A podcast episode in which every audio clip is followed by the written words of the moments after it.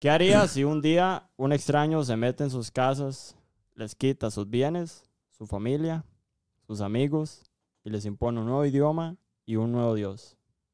Bueno, el día de hoy vamos a ver y hablar sobre lo que hizo hace más de 300 años Pablo Presbere ante esta situación. Y para eso nos acompaña el historiador don Vladimir de la Cruz para ampliarnos este tema. Don Vladimir, un gusto otra vez tenerlo acá en el programa. Muchas gracias más bien por la invitación para participar con ustedes y con su apreciable público para conversar de un tema tan importante como es la sublevación de Talamanca que encabezó Pablo Presbere y que resultó de la guerra resistencia que ofrecieron las comunidades indígenas a la dominación española. Perfecto. Bueno, Gabriel Cerdos aquí. Y Luis Martínez, eh, sí, no, muchísimas gracias también a nuestro público por, por estar ahí presente, a los suscriptores, a los, a los que se han ido haciendo miembros. Hoy tenemos un poquito aquí, nos, nos lo han puesto y bueno, tenemos unas tacitas, ya no tomamos tal, son unas, un merchandising que si lo quieren estamos ahí en Instagram, está bonito, trae una bonita frase que siempre la, la tratamos de impulsar, que es el todos hacemos historia, ¿verdad? Creo que individualmente todos podemos hacer historia. Yo no sé si, si don Pablo Presbere pensó cuando, cuando no sé, luchó por, por, por su gente, que de ahí 300 años después íbamos a estar hablando de él y que creo que más bien se habla muy poco de don, de don Pablo Presbere y bueno, creo que, que muy feliz de hablar de esto. Muchas gracias, don Vladimir, por, por, por venir. Su tiempo, sobre todo. Sí, y bueno, de ahí, creo que la primera pregunta es, ¿quién era Pablo Presbere? Antes de que llegaran los españoles, ¿qué, ¿quién era? Primero, tal vez es mejor entender el significado de la llegada de los españoles, porque los españoles llegan accidentalmente al continente americano. Ellos pretendían llegar a las Indias, buscando una ruta por occidente y no por oriente, como era la tradicional, porque las rutas orientales que eran entrando por el Mediterráneo hasta el final del Mediterráneo, después por tierra estaban bloqueadas para el comercio con la China y la India, por las guerras que habían en esa época y los conflictos que habían de control de esas rutas comerciales. Para esa época, obviamente, ya se habían desarrollado universidades en, Europa desde el año 1012 y eh, había academias náuticas y en esas academias náuticas se prepararon los grandes navegantes, Colón, Magallanes, eh, Vasco da Gama, Américo Vespucio, todos ellos estudiaron ahí, ellos no eran gente improvisada en asuntos del mar, era gente, digamos, que estudiaba. Para la época había un desarrollo de los navíos importantes para ese periodo, ya se habían eliminado los remos prácticamente, se habían introducido las velas, las velas móviles, la quilla, otros elementos, también apareció la brújula, el sectante, el astrolavío como elementos importantes que permitían la navegación de larga distancia, porque hasta ese momento, hasta ese momento, había que ir bordeando los continentes y, y, lo que estaba a la mano de los europeos era bordear África. Y aún así no habían logrado darle la vuelta al África. Y eh, el Renacimiento había permitido también rescatar la cultura griega y latina, romana, y con eso habían, digamos, mm, obtenido mapas astronómicos muy importantes y habían obtenido también la idea del mundo esférico, de la Tierra ya como una esfera, y hasta la medición de un arco terrestre por Ptolomeo, lo que permitía hacer distancias. Por eso cuando Colón, digamos, informado de estas cosas, eh, se le ocurre ir a la India al revés, no por oriente, sino por occidente, eh, se mete en ese carril y tiene y hace un trazo de posibilidades de tiempo y todo, y más o menos llega casi en el tiempo que él había planeado. Por supuesto que él no llega a la India, llega a América que no la conocía, a pesar de que América había sido, América como continente había sido tocada por los eh, normandos 500 años atrás, en el año 800, 990 habían llegado Islandia, Groenlandia, habían entrado a Canadá, habían entrado a los grandes lagos, habían bajado los grandes lagos de Estados Unidos y Canadá, habían llegado hasta la zona de Chicago. Y curiosamente ellos iban a colonizar y se devolvieron. Alguna razón importante hubo de, eh, impedir que ellos se establecieran de manera definitiva, regresan a, a ¿cómo se llama? A Europa sin que eso trascienda. ¿Por qué no trasciende? Porque en el año 1000 todavía no se habían desarrollado los conceptos capitalistas de la economía ni de la vida social de la época y entonces eh, el contacto que hubo de normandos con América pues no fue trascendente en ese sentido. 500 años después sí, ¿Por qué? Porque eh, el desarrollo de la economía en esos 500 años había conducido a que los estados reinantes en ese momento iban a ser poderosos por dos razones. Una, por la capacidad que tenían de almacenar riquezas metálicas, oro, plata, etcétera, o la extensión de tierras. Y entonces se inicia la expansión territorial eso, por, eso es que hay una expansión territorial y cuando los españoles van a la, a, la India por occidente, llevan un encargo de apropiarse de todas aquellas tierras que no pertenecían a reinos europeos, ¿ya?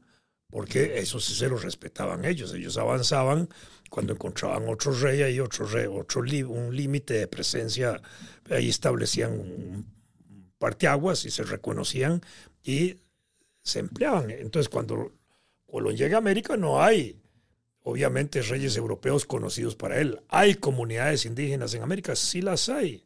América estaba poblada entre 90 y 110 millones de habitantes. Eso es lo que se calcula que había. Para Centroamérica, entre 5 y 7 millones, lo que hizo estudios de Mario Flores Macal, un colega historiador que trabajó con nosotros en la Universidad de Costa Rica, de origen salvadoreño, falleció cuando iba a dar unas clases a Liberia en un accidente.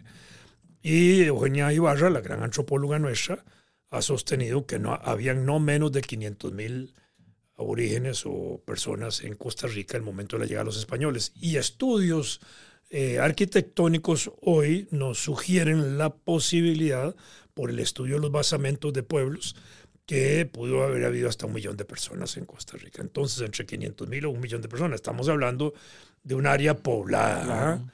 Pensemos que hoy tenemos 5 millones de habitantes y hace 500 años hay un millón de habitantes. ¿Cuándo llegamos al millón aquí en Costa Rica? 1956. Entonces, eh, eh, en ese sentido, eh, tenemos que entender que un continente que está poblado no es un, un, un, continente que se descubre. Mm. Se descubre como concepto para los españoles porque lo descubrieron en ese momento porque no lo conocían. Ah, pero era un, continente poblado con grandes culturas, la incaica, la, pero la azteca, la maya, etcétera. Eran culturas súper desarrolladas en obras arquitectónicas, en obras hidráulicas. Hidráulicas es de dominio de las aguas, etcétera. Entonces, eso ya era una cosa enorme. El imperio incaica, el imperio incaica era tan grande que si se cogiera el imperio incaica, así se trasladara territorialmente a Europa, comprendería toda la península ibérica, toda Europa y llega hasta los Urales. ¿ah? Entonces entendamos lo que era un imperio indígena en aquella época significativo. En el desarrollo eh, indígena de Costa Rica nosotros teníamos un proceso de, desarrollo desde épocas muy primitivas para nosotros, eh, digamos, lejanas a, a, a 10.000, 12.000 años antes de Cristo, que es más o menos la etapa antigua nuestra de cuando tenemos evidencia de presencia indígena o de presencia humana en el territorio costarricense porque hemos encontrado puntas de lanza, que eran las puntas de proyectil que se usaban para cazar y eso, y que correspondían a puntas de lanza de Sudamérica y de puntas de lanza de, Mesoamérica, de la parte mexicana, porque este era un, sitio de paso. Mm. Y ahí mismo, en, en, la zona de Tibás, para ponerlo más exacto, ahí se han encontrado eh, restos de fósiles gigantes muy importantes donde un molar, por ejemplo, una muela es una muela que tiene casi 25 centímetros que están ahí en el, en el, museo. En el museo Nacional. Y habían animales de esa época alados gigantes en la parte norte del país. Entonces, y esos, eh, esas puntas de lanza son contemporáneas de esos huesos de esos elefantes mastodontes que habían aquí. Entonces tenemos una convivencia de seres humanos con, con megafauna, fauna gigante. Y eso es muy importante para entenderlo de esa manera, de hace 12.000 años, por ahí de 10.000 a 12.000 años atrás. Y ahí empieza a evolucionar la historia origen del país por culturas que van desarrollándose como recolectores de frutos, recolectores de árboles, de arbustos, de, de tierra, como cazadores de caza mayor y caza menor, y aves de pescadores, pescadores de río, de lagos y de mar. En el caso de mares, incluso eh, nosotros tenemos la experiencia por los hallazgos que se han encontrado en el Golfo de Nicoya de restos de pescado de atún, huesos. Y el pescado de atún es un pez que se equilibra a pescar 20, 30 kilómetros mar adentro. Entonces, si ahí había restos de, huesos de atún, significaba que, las culturas tenían que haber desarrollado medios de navegación, naves, para irse a meter al mar. Habían tenido que desarrollar conocimientos marítimos, oceanográficos, de mareas, de corrientes, etcétera, capacidad para ir a pescar al fondo allá y regresar, y capacidad para pescar el atún, porque el atún no es un pez de, que, anda ahí en, la superficie del mar, no, el, atún es un bicho que anda 20, 30 metros abajo del mar, le digo porque yo he tenido esa experiencia de pescar. Y entonces hay que meterse 20, 30 kilómetros más adentro para ir a pescar el atún. Pero, ¿y, y, hay tal vez algún resto o vestigio de, de, algún tipo de barco o de, o de botes que ellos usaron o todo eso se perdió? Los únicos hallazgos en madera que tenemos de las culturas precolombinas nuestras son unos tambores hallados en Cartago, en un sitio que se llama Retes. Esos tambores están en el Museo Nacional. ¿Por qué, ¿Por qué, la madera? Porque la madera en un ambiente del trópico húmedo como tenemos nosotros se deteriora mucho y entonces no se conserva bien. Entonces cuesta mucho hacer hallazgos de, de madera, digámoslo así. Entonces, en materia de, de, embarcaciones también debe ser muchísimo más costoso eso, ¿verdad? Eh, por el deterioro que se produce. Bueno, eso para entender rápidamente que hay un proceso para el año 1500, que es la época en que van a llegar los españoles a, al continente, 1492 al continente, 1502 Colón a Limón, ese, ese proceso del el desarrollo de las comunidades aborígenes había llegado también no solo a que siendo recolectores eran cazadores, eran pescadores, eran agricultores, eran agroalfareros, también desarrollaron alfarería y desarrollaron aldeas y pueblos y comunidades grandes y ciudades, si queremos verlo así como la de Nicoya, que era una ciudad escrita por Gonzalo Fernández de Oviedo con mercados que atendían las mujeres, con zonas para que vivieran los caciques, con zonas para los principales, con zonas de trabajo, etcétera. Todo estaba ahí bien regulado. Y tenemos los grandes imperios, obviamente. Entonces, esa es una situación particular y en ese momento las culturas aborígenes existentes en ese momento se conocen como huetares, bruncas y, y borucas, pero son las de ese momento, las del 1500, para ponerlo así, no son las de hace 800 años, eso no tenía esos nombres. Y la zona, por ejemplo, de, de, la zona nicoyana, era un área cultural que se extendía hasta Managua y la zona de Golfo Dulce se extendía hasta Chiriquito, a esa parte, por allá. Entonces, eso era una situación, eran áreas regionales y se especializaron también en, la cerámica, en el trabajo en piedra, en el oro, etc. Habían especializaciones culturales importantes y desarrollo de cacicazgos. Nosotros para la época de la llegada de los españoles teníamos una gran cantidad de cacicazgos y habían federaciones de caciques, que es otra cosa importante. Por ejemplo, se calcula que entre los cacicazgos en ese periodo entre los siglos XVI y XVII habían cacicazgos en Acerrí, Currirabá, Pacaca, Suerre, Botos, Boruca, Garabito, Pocosita, Lamanca, Coto, Huarco, Quepo, Tariaca. Digo, para señalar lo que tenemos hoy conocido. Se supone también que estaban los cacicazgos de Canje, Corobicí, Chomes, Orotina, Churuteca y Zapandí.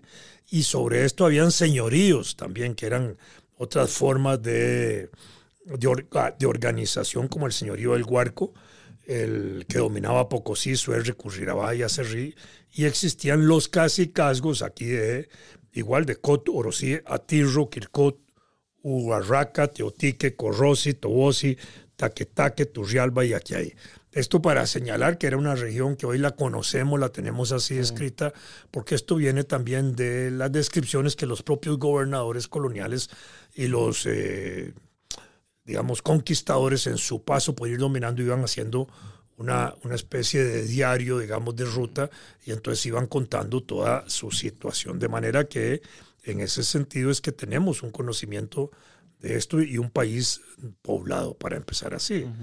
Cuando Colón llega a Costa Rica en 1502, eh, haciendo su cuarto viaje de Honduras hasta Panamá, eh, describe la costa atlántica nuestra de manera muy bella o la costa caribe, siempre le hemos dicho Atlántico, pero es la costa caribe.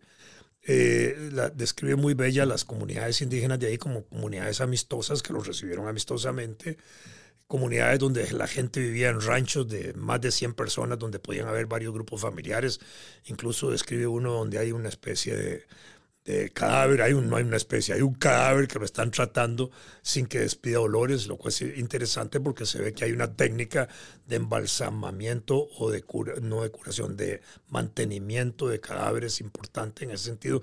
Describe animales, describe todo, etcétera.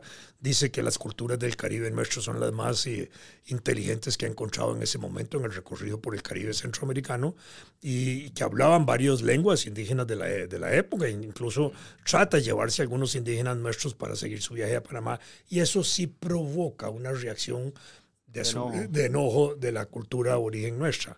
Al mismo tiempo mm, señala que era una cultura totalmente amigable con ellos. Nada de resistencia, los recibieron bien, intercambiaron chucherías con las cosas de ellos y ese tipo de cosas, ¿verdad? Oro por chucherías, porque así es como nos estafaban en esa época, Entonces, ahí tenemos eso que es un primer momento importante. A partir de allí se establece un proceso de presencia de España en América que tiene para mí el carácter de un modelo de violencia que se impone por el, la apropiación de las tierras que se hacen. Los españoles llegan aquí y dicen estas tierras son nuestras a partir de ahora y con las tierras estaban apropiándose de la riqueza de las tierras y de todo lo que había en ella, hombres y animales. Entonces ahí hay una expropiación forzosa de las comunidades indígenas de las tierras que naturalmente les pertenecían, para empezar. Segundo, esos indígenas anteriores a la presencia española trabajaban para ellos, para su comunidad, para ellos, para sus familias, para ellos, y en una relación armónica con la naturaleza, digamos, de manera que de la naturaleza sacaban aquellas cosas que eran necesarias sin abusar, digamos, no si tenían que comerse una manzana, una naranja, pues se comían una naranja, no bajaban 10 para dejar nueve tiradas en el suelo. Es con el periodo de la agricultura o la sociedad agroalfarera cuando tienen capacidad de domesticación de animales y de domesticación de frutos y ese tipo de cosas. Y entonces empieza ya un proceso de almacenamiento de granos para conservar y de carnes y cosas así para conservar, pero siempre en armonía, digamos, sin abuso. Bueno, eh, en este caso, digamos, los españoles eh, hacen que estas comunidades empiecen a trabajar para ellos, ¿verdad? Y primero las dominan, les quitan la tierra, someten a los indígenas, cambian el modelo de trabajo, ya el modelo de trabajo no es para la comunidad indígena, sino para otros, para los extranjeros. A eso le imponen un modelo de violencia política, que es el desconocimiento de las autoridades cacicales eh, existentes y se imponen ellos como autoridad política a la que hay que obedecer y quien no obedezca lo eliminan.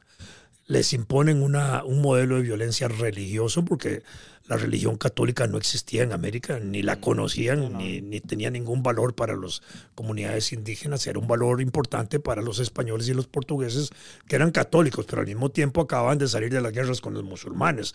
Existía la guerra con los musulmanes, existía el islamismo, existían otras religiones en Europa, porque estos son procesos culturales, no hay una religión única hay muchas religiones y pueden haber en ese sentido diferentes conceptos de Dios, de dioses, de ángeles y vírgenes y de todas esas cosas que están asociadas a estos elementos religiosos. En América teníamos una filosofía religiosa que tenía que ver con la naturaleza, relaciones anímicas, bueno, relaciones filosófico religiosas vinculadas a la naturaleza, el dios Tlaloc de la lluvia, el dios sol, el dios de la luna, este, el otro. Mm. Ya, y los animales podían jugar un papel también bondadoso o no, beneficioso o no, porque era un concepto de relación con la naturaleza.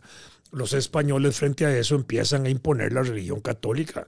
La religión católica se impone en América, es una cosa exótica, para decirlo así, desde el punto de vista del lenguaje eh, biológico, se impone como una cosa novedosa en América y quien no acepta la religión católica también lo eliminan.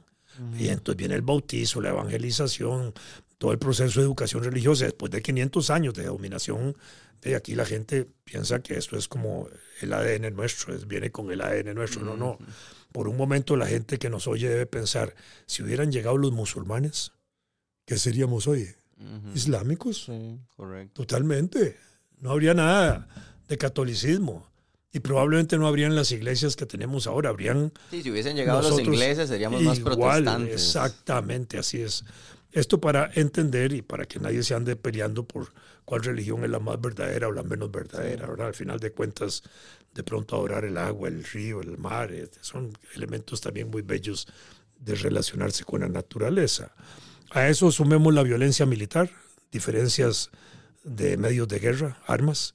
Españoles traían cañones, pólvora, rifles, hierro, espadas, etcétera. Traían unos armazones para el cuerpo, yelmos para la cabeza, eh, protectores para los animales de hierro. Los indígenas nuestros eran pura piedra y palo. ¿verdad?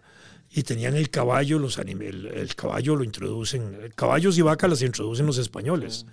Aquí nuestros, eh, nuestros eh, antiguos eh, ancestros comían ven- venaditos y chancho de monte y ese tidantas y ese tipo de cosas, ¿verdad? Que eran en abundancia. Y por supuesto, y tepescuintle, y quizás conejos, y todo ese tipo de cosas, pero la vaquita y el caballo, eso fueron introducidos. Pero cuando introducen el caballo y viene un tipo montado a caballo, además viene con armaduras y viene violentamente, eh, para el indígena haber sido un choque emocional enorme porque Claro. para él pudo haber simbolizado una sola pieza, caballo y hombre, ¿no? Eh, tirarle una flecha a, a un tipo con una coraza y que suene ¡ping! a donde le pegó y ahí no le pasaba nada y los otros disparaban y sonaba ¡pam!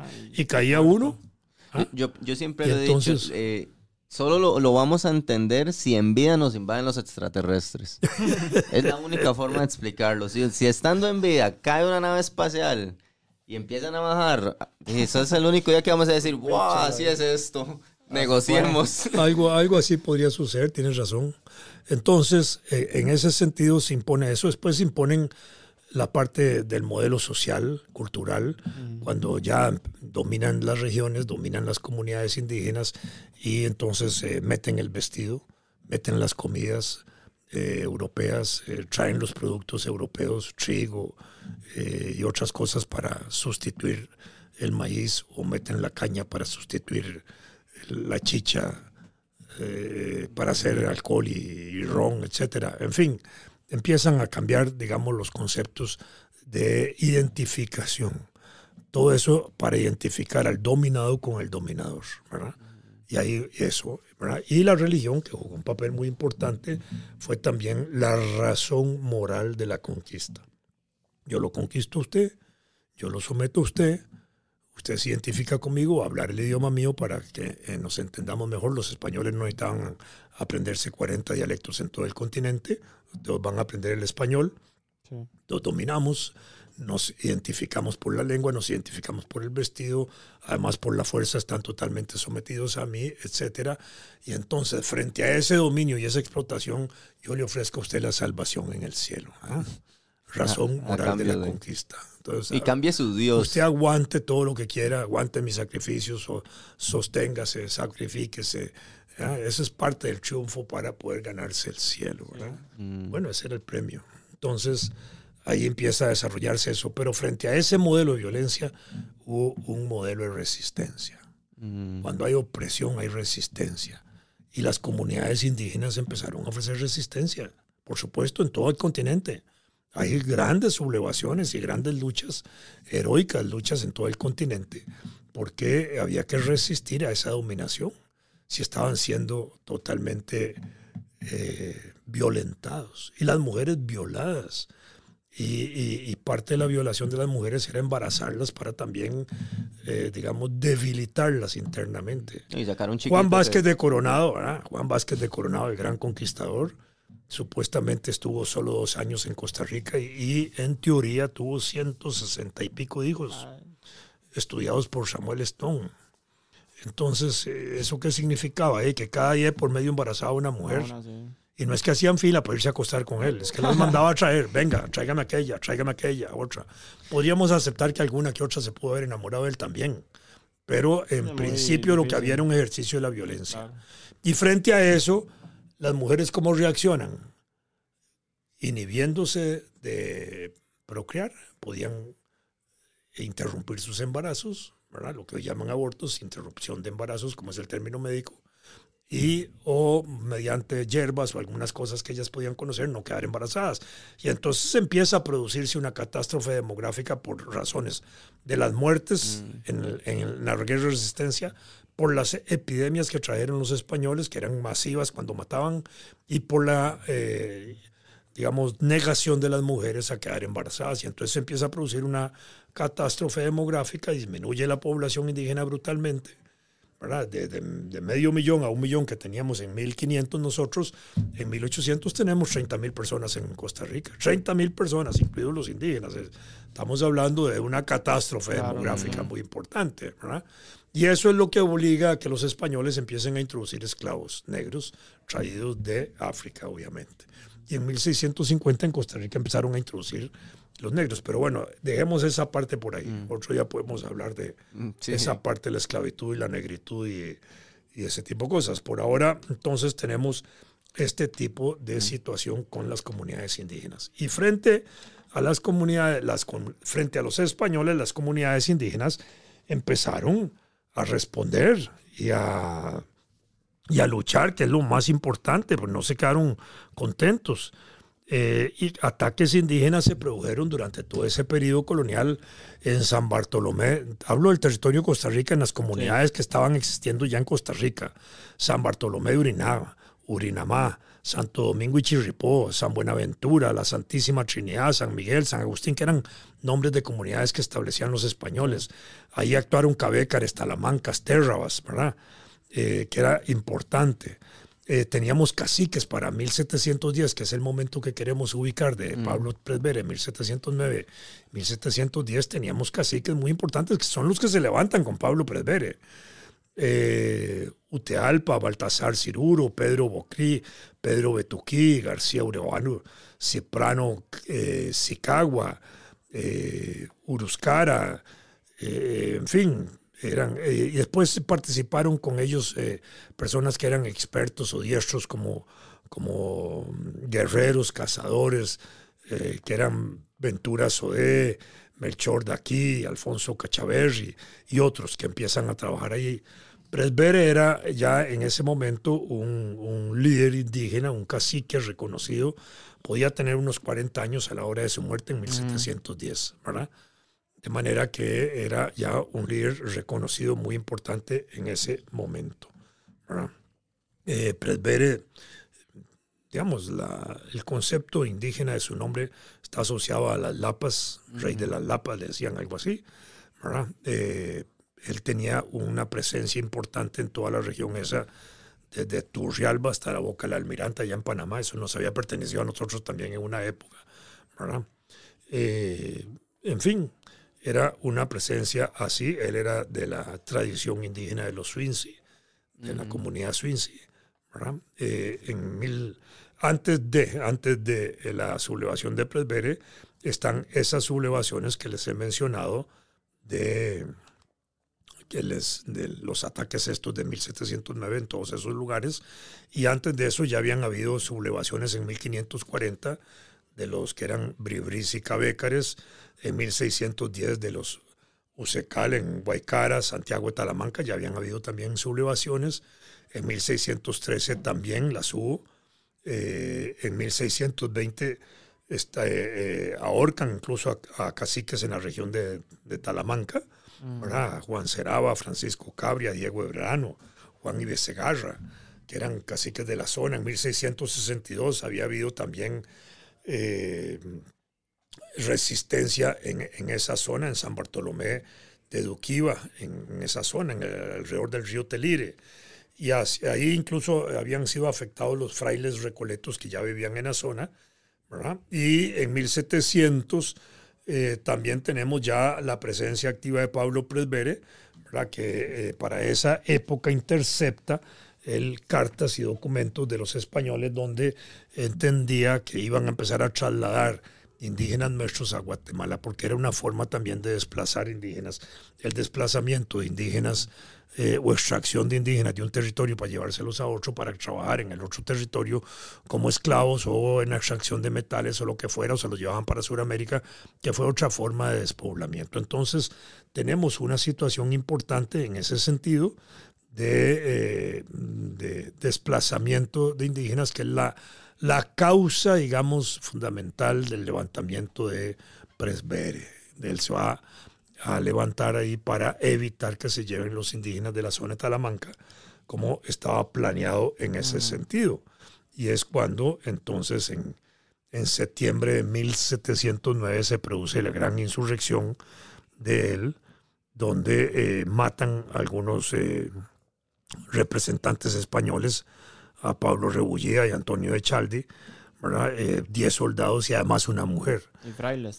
Y, y, matan curas. ¿Por qué? Porque los sacerdotes y, las mujeres para los indígenas eran igual de representantes del dominio, de la explotación, de la represión, de las matanzas que hacían los españoles. Entonces, en reacción igual mataban a todo, no era cuento, no podían decir, ah, no, este es el bueno y este es el malo, no, para ellos todos eran igualmente malos, por eso es que se produce eso, y eso obviamente encrispa a los españoles en términos de que están matando también curas y mujeres, ¿no? Para los indígenas eran lo mismo, es decir, eso hay que entenderlo más o menos de esa manera, me parece a mí.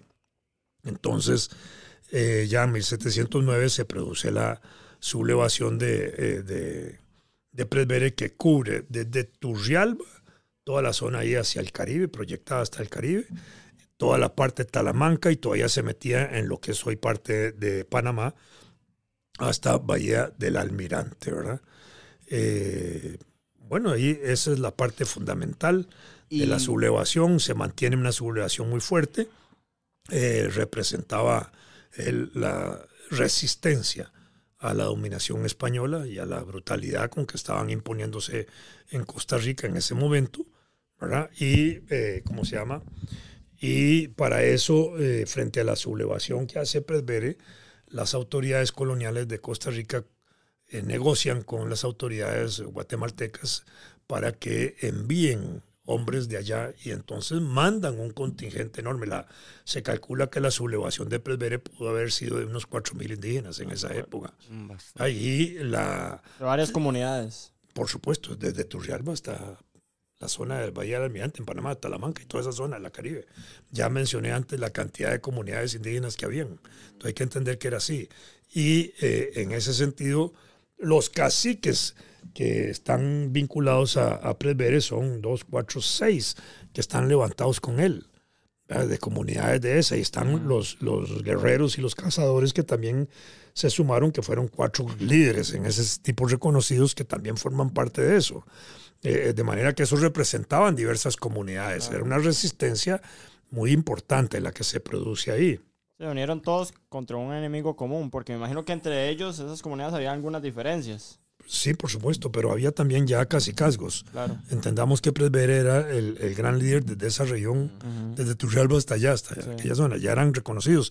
Y habíamos señalado que había un montón de casicazgos y de señoríos también, ¿verdad? Señoríos que eran unas zonas ligeramente más amplias, donde habían, podían haber varios casicazgos. Bueno, ese tipo de organización ya la teníamos. Entonces, eh, sobre eso es que empieza a desarrollarse una sublevación para lo cual eh, traen cualquier cantidad de soldados a, combatir a, la insurrección de Presbere. Y esa sublevación, digamos que se mantiene prácticamente durante varios meses, desde 1709, desde el 28 de septiembre, que es cuando, digamos, los españoles ya datan la insurrección, la, la consignan hasta julio del, 2000, del 1710, que es cuando capturan a Presbere. Eh, allá hay un proceso de luchas muy importantes. La traída de los soldados de Guatemala eh, ya era muy significativa. Las diferencias en armas, en pólvora, en ese tipo de cosas, eh, da la ventaja.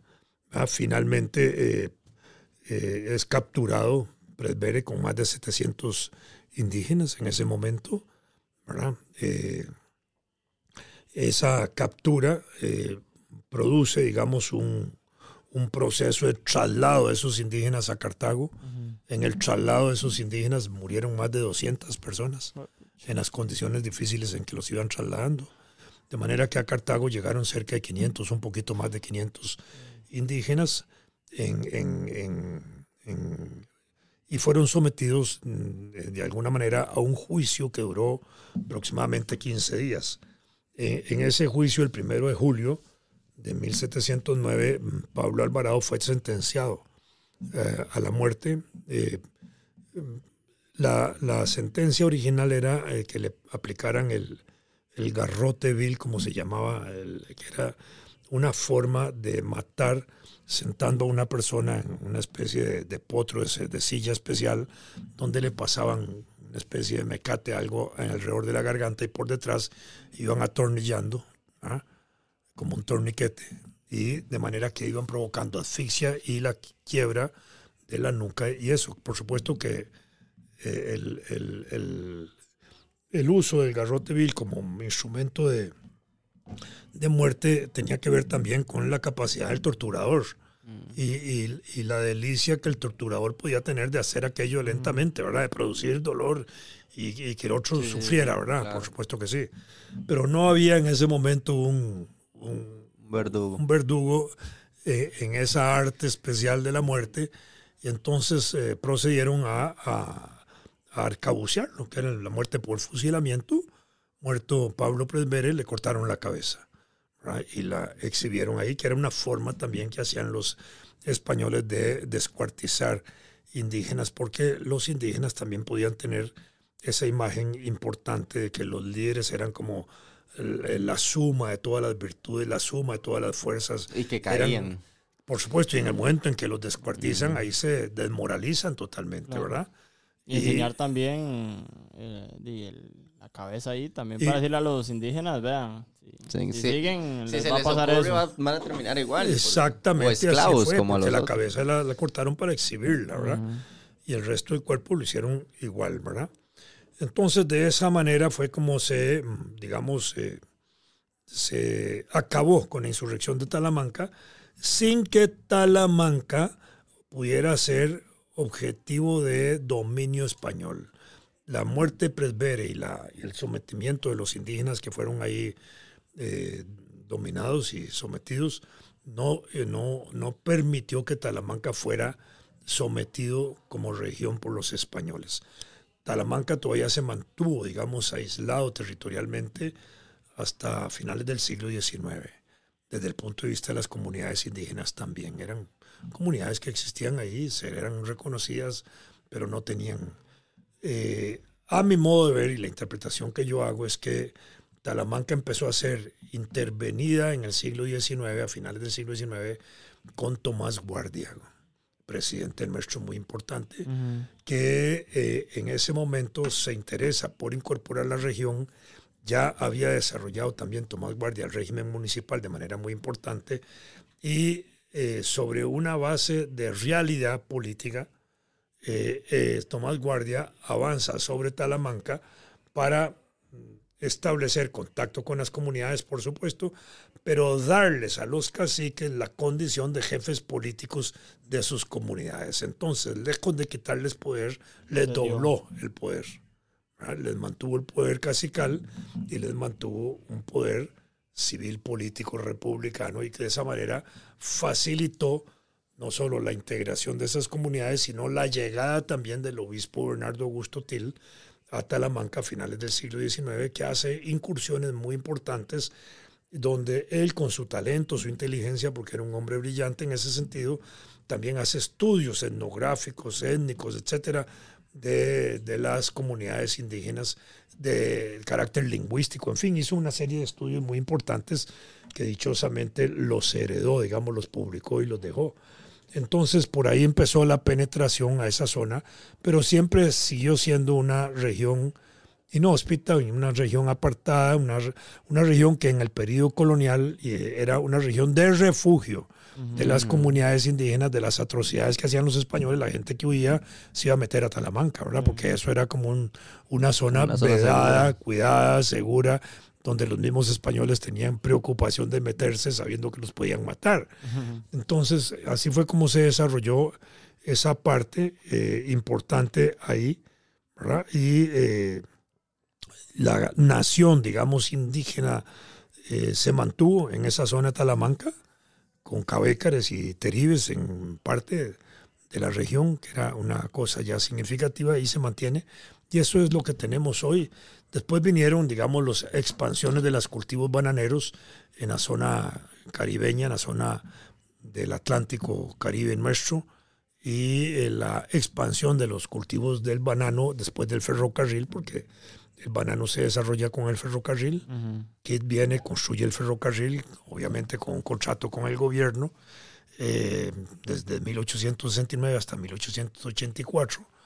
Termina la construcción del ferrocarril, le terminan dando un premio a, a, Kit, que es el contrato Soto Kit que le permite en reconocimiento a lo que ha hecho y préstamos que había hecho para hacer esa obra, eh, que él escoja tierras libremente en el territorio nacional para, para él.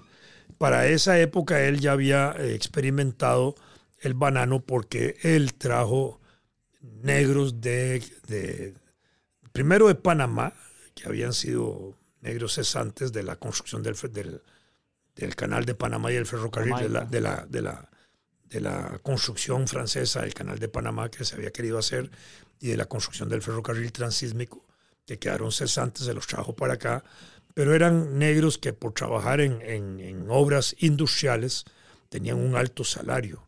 Y cuando llegan a Costa Rica, comparado el alto salario de los negros que venían a trabajar a la construcción del ferrocarril, que era una obra industrial también y que merecía que les pagaran igual por las condiciones climatológicas y todo, encontraron que los salarios del trabajo agrícola en Costa Rica eran cinco veces más bajos y eso provocaba fugas de peones y de trabajadores agrícolas a la región del Atlántico. Y esas fugas empezaron a provocar un conflicto entre hacendados cafetaleros de Costa Rica y los intereses de la construcción del ferrocarril y eso presionó para que el gobierno también influyera para que Kit cambiara la mano de obra. Entonces Kit viaja a Jamaica eh, donde habían desarrollos agrícolas importantes del banano ya, y con salarios más bajos para traer negros de Jamaica a trabajar la zona del ferrocarril. Y de paso se trajo el banano a experimentarlo en Costa Rica con mucho éxito. De manera que cuando él firma el contrato Sotokit y le dan la oportunidad de escoger tierras, él escoge tierras alrededor de la línea del ferrocarril, obviamente, y escoge tierras en el distrito de Avangares y de Tilarán, donde impulsa la extracción minera. Y ahí empieza a desarrollar también minería. Él tiene otras proyecciones, bancos y otras cosas, pero digamos esos dos focos. En el caso de la región atlántica nuestra o caribeña nuestra, eh, el ferrocarril nunca fue un factor de colonización interior.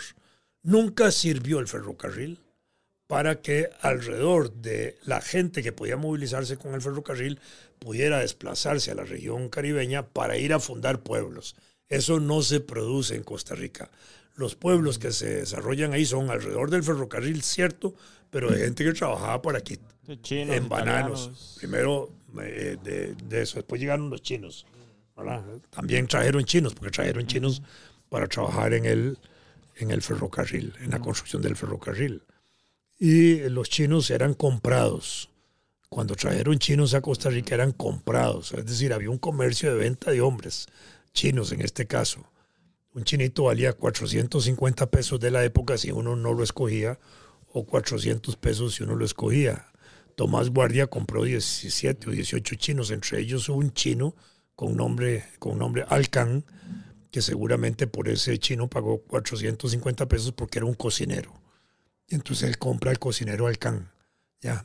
Pero el, la compra de, de, personas que se vendían, que uno estaba comprando esclavos literalmente, mm, en Costa Rica quedaban libres de su condición de esclavos con el contrato de trabajo que se establecía con ellos. Oh, es decir, yo compraba el chinito, pero decía, usted va, yo compro por usted, ¿cierto? Yo voy a pagar por usted tanto.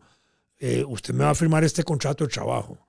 Eh, con este contrato de trabajo usted es un hombre libre, literalmente, pero queda obligado para trabajar conmigo hasta que usted me devuelva la plata que yo he pagado por usted. Y ponían un plazo no menor de ocho años. De manera que si todavía el chinito la pagaba de cinco años, tenía que trabajar ocho años, ¿verdad?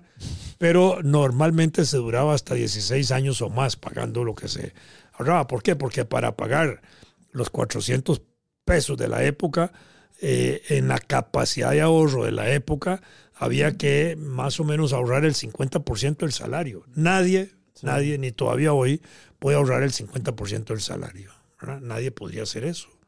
Entonces, las extensiones de trabajo se hacían muy largas y en ese sentido hasta hay protestas, entre comillas, es una forma diplomática de hacer mención de las cosas, de la entonces Embajada de Costa Rica, la legación americana que había en Costa Rica a los Estados Unidos, señalando las condiciones de trabajo que habían de los, de los eh, chinos en, en, Costa Rica y, y, de los negros y de todo el mundo. Y ahí hay ese tipo de cosas. Y hay sublevaciones de chinos y hay sublevaciones de negros y de italianos que también trajeron a trabajar en el ferrocarril. La huelga más grande que se produce en Costa Rica en el siglo XIX es provocada por italianos. Después hubo una, un paro muy importante de españoles allá por 1900, 1895 de 5.500 españoles que también protestaron por las formas como se violaban sus contratos de trabajo. Pero digamos, eso estaba asociado ya casi al ferrocarril. Mm. Y entonces ahí empiezan a darse ese tipo de situaciones. Digo que el último, lo que se conoce como el último rey de Talamanca. A eso voy. Entonces, eh, están esas extensiones de, de, banano desarrollándose. Talamanca empieza a ser invadida por el banano. Tenemos conflicto militar con Colombia en 1902, me parece, 1901, 1902, de disputas de tierras en la zona fronteriza con Panamá, eh, que era una disputa que había entre las compañías bananeras de Panamá y las compañías bananeras de Costa Rica, en ese momento de Colombia, todavía no se había independizado Panamá, y eh, se mueve la frontera, un conflicto político en ese momento, en favor de las compañías bananeras. Tanto así que cuando se mueve la frontera en el lado costarricense, a los ocho días el gobierno le entrega esas tierras a la compañía bananera. De manera que las bananeras empezaban a extenderse rápidamente hacia la zona de Talamanca. Y todavía ahí habían ancestros indígenas muy importantes y ahí estaba lo que se conoce la familia real talamanqueña, que era la familia que se reconocía como la familia del reino de los Talamancas, del, del, rey de Talamanca, que era Antonio Saldaña, que en 1909, 1910 fue asesinado, ¿verdad? Porque fue parte de ese proceso de expansión de las bananeras. Y ocho días después asesinaron a un sobrino de él, que era el que seguía en el orden, digamos, de, de la, de la herencia de la de la realeza talamanqueña, quien debía subir al trono. Eliminaron esos dos y acabaron literalmente con la eh, familia real talamanqueña en ese momento. Desde esa época no se conocía un rey talamanqueño. Hace pocos años inventaron uno por ahí y hubo un conflicto de la Asociación de Asuntos Indígenas de Costa Rica, el CONAI, y otra organización que había por ahí, donde conflictiva. E-, ellas eh, eh, entraban en conflictos internos en ambas asociaciones peleando eso y después se metió una iglesia ahí extranjera, protestante, etcétera, metiéndose también en organización de las comunidades indígenas y en ese tipo de cosas. Entonces ahí hubo algunos conflictos de eso, pero esa idea del cacique real talamanqueño en la forma original, eso, digamos, quedó truncado ahí. Ahora hay, creo que hasta una cacica, digámoslo así, indígena ahí que más o menos han ido dándole el carácter de representante de esa realeza talamanqueña, pero eso es discutible, digámoslo así, por lo menos para mí. Pero Antonio Saldaña fue como el último gran eh, jefe indígena real, el, gran rey indígena de Antonio Saldaña. Ahí en el Museo Nacional hay una pintura muy bonita, muy bien lograda de él a la parte de su rancho. Es, es, gracioso porque es como algo que siempre mencionamos nosotros es que la historia es cíclica y vemos que una vez más, bueno, Talamanca invadido y Talamanca atacado una vez más por fuerzas extranjeras, por fuerzas que son claramente eh, expansionistas, pero que sin embargo Talamanca al día de hoy sigue siendo un lugar bastante aislado, aislado protegido tal vez diría yo. Talamanca bueno, porque ahora está el Parque de la Amistad y hay un montón de cosas ahí que vincula una parte de mm. Talamanca, Chirripó y todo eso con, con Panamá y tenemos una gran área ahí protegida, pero ahí tenemos ahí problemas eh, con las comunidades indígenas siguen existiendo. ¿Por qué? Porque al final el Estado costarricense ha reconocido reservas indígenas. Se calcula que en el país pueden haber unos 75 mil indígenas hoy, distribuidos casi en 20 comunidades por todo el territorio del país. Pero en, en la región esa, justamente de Talamanca y, y toda esta zona fronteriza con Panamá hay invasiones de blancos constantemente sobre los territorios indígenas. Han matado líderes indígenas locales. Cada ratito sucede eso. Con complicidad, fíjese lo que estoy diciendo, de autoridades políticas, de autoridades judiciales, de autoridades policiales de la zona. Porque lo que ahí se produce es con complicidad de todos ellos. Nunca agarran a los asesinos y si los agarran los sueltan y más bien persiguen a los indígenas resistentes que resisten, etcétera. Allá hay una complicidad enorme porque el Estado no ha querido, porque eso sigue siendo un gran negocio de cómo meten esas tierras en, en producción de otro tipo. También ha habido blancos que se casan con indígenas para apropiarse, digamos, de esas formas territoriales que ellos tienen, ¿verdad? Donde hay conceptos diferentes de territorialidad y de propiedad. Pero ahí tenemos problemas agudos muy importantes ahora esos problemas de asesinato de dirigentes indígenas que yo los recuerde, que yo los recuerde en memoria mía desde los años 60, cuando yo era muchacho de colegio, donde había ya noticias de asesinatos importantes de líderes de indígenas de la región, ¿verdad?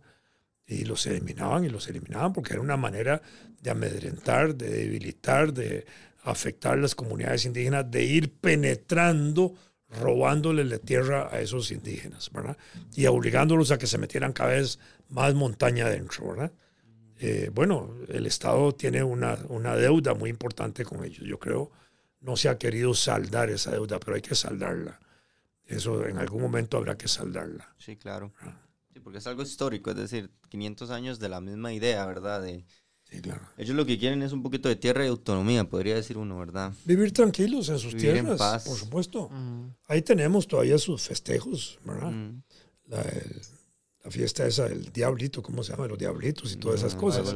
Que es una fiesta que representa una especie de rechazo a los españoles, no es un cuento. Ah, bueno, bueno, ahora se, ahora se hace, siempre se hace, se mantiene y hasta le han dado casi un carácter turístico. Anuncian aquello para la gente que quiere ir a ver aquello y van allá y toda la cosa pero esa es una fiesta que tiene un contenido diferente. Entonces, eh, yo creo que son cosas que hay que rescatar, hay que fortalecer, hay que proteger las comunidades indígenas, hay que asegurarles su territorialidad. Yo creo que electoralmente tenemos que avanzar también para ver cómo les damos un reconocimiento más poderoso en el sentido de que toda la comunidad indígena pudiera tener por registro electoral la posibilidad de elegir dentro de ellos uno o dos diputados a la Asamblea Legislativa, dependiendo del volumen de población. Pero eh, que ya empiece a haber una representación de tipo. Ahorita ahí en la Asamblea Legislativa dicen que hay una representante de una comunidad indígena. No, no hay tal. Puede ser que tenga una raíz indígena importante, pero no está representando a las comunidades indígenas. Aquí estoy hablando de la representación auténtica, directa de las comunidades indígenas por registro electoral. Porque de ellos pudiera salir uno o dos representantes que estoy seguro oficialmente se reconocieran. y si hubiera que cambiar la constitución para agregar dos diputados, que se agreguen. Sí, de hecho, yo creo que habría menos abstencionismo que el que hay afuera porque sería algo como que ellos por fin se pueden sentir tal, vez representados. Es como lo que ha faltado, siento yo desde, desde el punto de vista como, no sé, se, no sé, digámoslo así, Pablo Presbera hasta hace muy poco era, o sea, hace muy poco digo, no sé, él fue nombrado este héroe de la... De el 19 de marzo de 1997. Defensor de las comunidades aborígenes. O sea, en 1997. Héroe nacional y defensor de los pueblos originarios. En 1997, es decir, 200 y el resto de años después de que, de que él, aunque es un representante, como hablamos, ¿verdad? Es uno de muchos. Hubo una escuela que se llamaba Pablo Presberi, un colegio. La directora, que era casada con un español, y yo no sé si ella era española, ¿verdad? Con Juan, Juan Antonio Sánchez Alonso, que era un periodista de la Nación, la esposa de él, ¿verdad? le quitó el nombre. A la escuela. A los colegios, sí, claro. Y aquí no pasó nada. Mm. Bueno, era una época, hace 30 años, en que esas cosas podían suceder, pero bueno, muy importantes. Eh, sobre Pablo Presbere ya nosotros conocíamos primero por la revista de Archivos Nacionales, porque ahí se había publicado, me parece que desde 1936 todo el juicio. Y se habían publicado cosas relacionadas no, no me acuerdo, esto he confundido si Pablo Prevere o Pablo Alvarado, pero digamos, Pablo Alvarado sí se publica todo en el 36. Pero también eh, nuestro gran presidente Teodoro Picado publica eh, todo el juicio de Pablo Presbere, ya en la década de 1940. Entonces empieza a rescatarse un poco la imagen y la idea de Pablo Presbere. Y nuestros historiadores clásicos, Ricardo Fernández y los otros, eh, le daban un espacio a Pablo Presbere en sus manuales de historia. Don José ¿verdad? María Figueroa, eh, en uno de sus tantos tours, eh, él dibuja, Figueroa en el libro que él tiene, por supuesto, sí. él, él dibuja el, El- el- el- el ajusticiamiento y tal. él- dibuja ahí vez ahí le va a poner parte de la sublevación, parte de la movilización y el ajusticiamiento de Pablo Presbere. Sí. Ahí un día tendremos un capitulito dedicado a él. En el álbum de Figueroa, como se álbum de llama. Figueroa. Sí, que es Y- una obra Sí. maravillosa que está ahora en el Archivo Nacional. Ujú, Es brillante ese documento. Hay una edición publicada, un poquillo cara, pero bueno, se puede conseguir. La buscaré, la buscaré. Bueno, y esta fue la historia de Un poquito Pablo de, de la historia. Que creo que un poquito porque se podría hablar muchísimo más en el sentido, sobre todo, tal vez de la figura de la, de la sublevación indígena. Pero, pero bueno, es un, ya que vamos a estar ahí recordando la, su aniversario de, de ajusticiamiento, que El que 4 de julio. El, el- el próximo 4 de julio. Él fue condenado el primero, pero lo ejecutaron el 4 de julio. Y, y bueno, que ojalá tal, no sé cómo lo, cómo lo, lo podríamos despedir más que agradeciéndole muchísimo a la gente porque este va a ser el inicio de la segunda temporada, entonces pues que a la gente le haya gustado, Eh, siempre las participaciones de don Vladimir son súper bien recibidas, Claro. entonces de verdad agradecerles a todo nuestro público, a, los, a la gente que, que se suscribe día a día ahí en el, los miembros del canal. en muchas el gracias. YouTube, a los miembros que cada día iban subiendo también. Muchísimas gracias.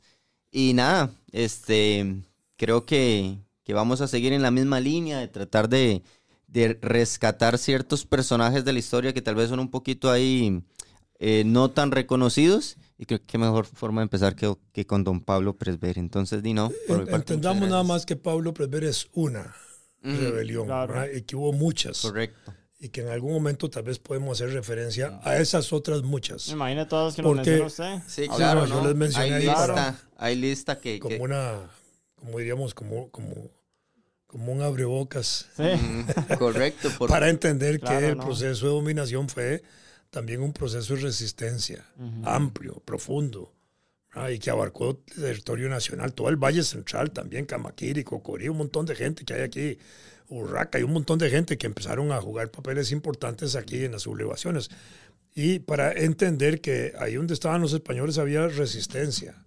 Al final fueron dominados los indígenas, sí, pero también hubo resistencia, ¿verdad? Y que siempre que haya opresión habrá resistencia. Así es. Perfecto. Y no, agradecerles. eh, recuerden ahí seguirnos, darle like.